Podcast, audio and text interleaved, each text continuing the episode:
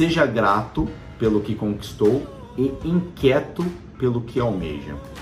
Isso é, isso é muito engraçado, porque assim, uh, você ser grato, esse daqui, para mim, é um ponto mais importante. Essa é a minha, pela minha opinião, de todos os 20 pontos, uh, isso daqui é o que sempre esteve nato em mim, isso foi natural, e eu sempre fui muito grato pelo que eu tive. Desde a experiência de morar numa comunidade, de morar numa favela, onde literalmente eu tive dificuldades assim, não sempre tive muito amor, sempre tive muito apoio, meus pais sempre deram tudo aquilo que eu sempre precisei dentro da limitação que eles tinham naquele momento. Então eu encarei aquilo como se fosse, cara, obrigado.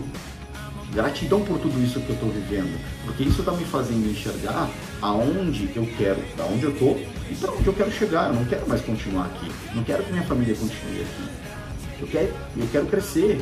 E como que eu faço isso? Eu tenho que ser grato pelo que eu tenho para não entrar no quê? Na zona de reclamação, para não ficar reclamando o tempo todo. Então eu entro numa zona de agradecimento, uma vibração positiva. E com isso, o que, que eu faço? Eu sigo sempre inquieto com o que eu quero. Então eu tenho uma ambição muito, não sou ganancioso, mas eu tenho muita ambição. Eu quero ser milionário, quero ser milionário. Fiz tudo para fazer isso e pum, consegui. A hora que eu cheguei nesse patamar, o que, que eu fiz? Eu quero mais. Porque se eu tiver mais, eu vou conseguir doar mais. Quanto mais eu tenho reciprocidade, isso para nós é lei. A gente doa o tempo todo.